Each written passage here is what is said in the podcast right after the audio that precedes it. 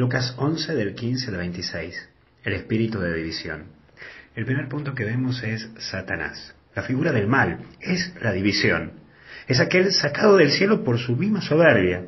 Mira, una soberbia que termina llevando a la división. Sí, sabías, ¿no? Que toda persona soberbia te lleva a una división.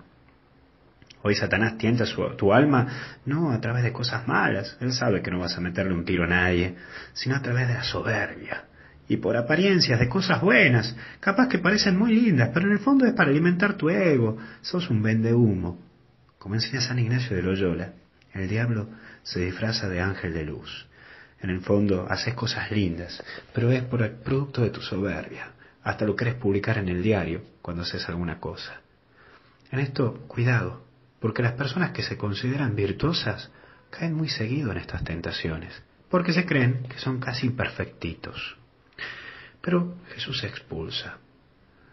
Hoy Jesús quiere liberarte de aquello que puede poseerte. Quiere sacar de vos todo aquello que te lleva a provocar la división en vos y de vos en los demás.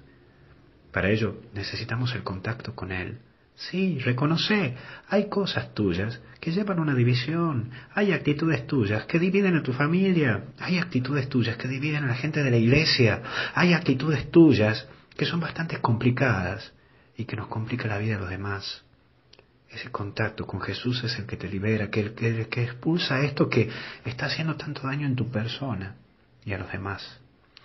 Ese contacto es a través de la oración y desde la, interioridad de esa presencia de Jesús.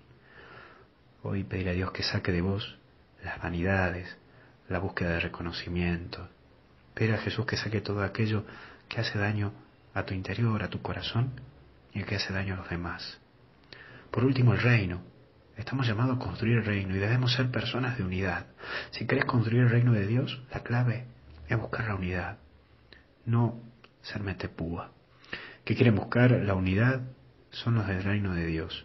Hoy vos y yo podemos lograr que este día sea un poco mejor para aquellos que nos rodean.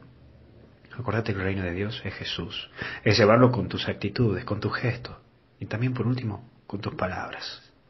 Hoy Jesús quiere hacer feliz a alguien y ese alguien está muy cerca tuyo. ¿Te imaginas quién es?